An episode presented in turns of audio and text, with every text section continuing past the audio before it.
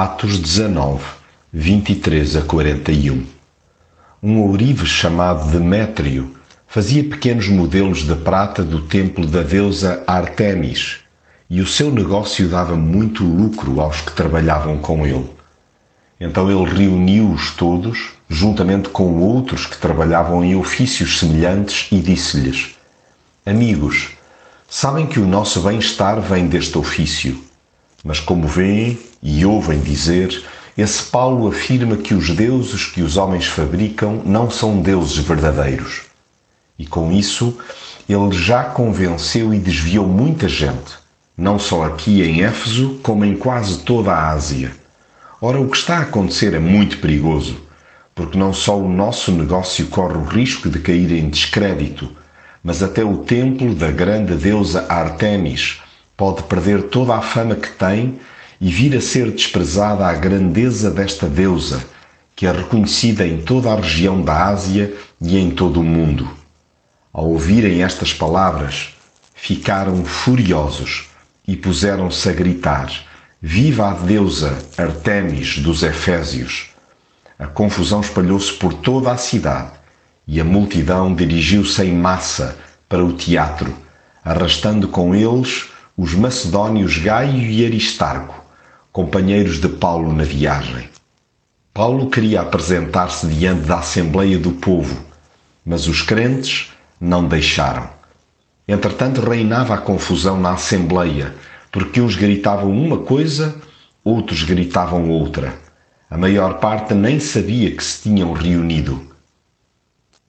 Então, o secretário do município conseguiu acalmar o povo e disse: Homens de Éfeso, toda a gente sabe que a nossa cidade é protetora do templo da grande deusa Artemis e da sua imagem que caiu do céu. Como isto é uma coisa que ninguém pode negar, acalmem-se e não façam nada precipitadamente. Nós até corremos o risco de ser acusados de revoltosos por causa do que aconteceu hoje, visto que não há razão nenhuma que se possa dar para justificarmos todo este alvoroço. O Evangelho acaba por levantar mais tarde ou mais cedo um não pequeno alvoroço, sobretudo quando chega o momento em que são beliscados interesses instalados. Os diretamente atingidos, aparentando ser extremamente ciosos do garante da tradição religiosa, apenas visam a manutenção dos negócios em que estejam envolvidos não lhes interessa de todo uma fé esclarecida. Preferem de longe que a cegueira coletiva continue. Buscam a prosperidade, não a verdade. Procuram sobreviver por todos os meios, preterindo a vida pelo único meio. Batem-se por estátuas, negligenciando o Salvador.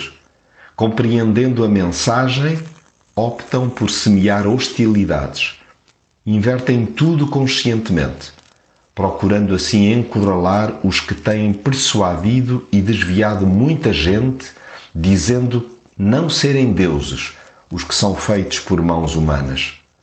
Recorrem a metodologias musculadas como forma de intimidação e, ainda que travados por mecanismos jurídicos, por vezes também eles assentes em distorções espirituais, insistem numa obstinação interior. Cabe ao cristão manter a serenidade que só a paz de Jesus pode dar e estar sempre pronto para dialogar sem medo. Nenhuma multidão em fúria pode sobressaltar o coração onde Deus já reina.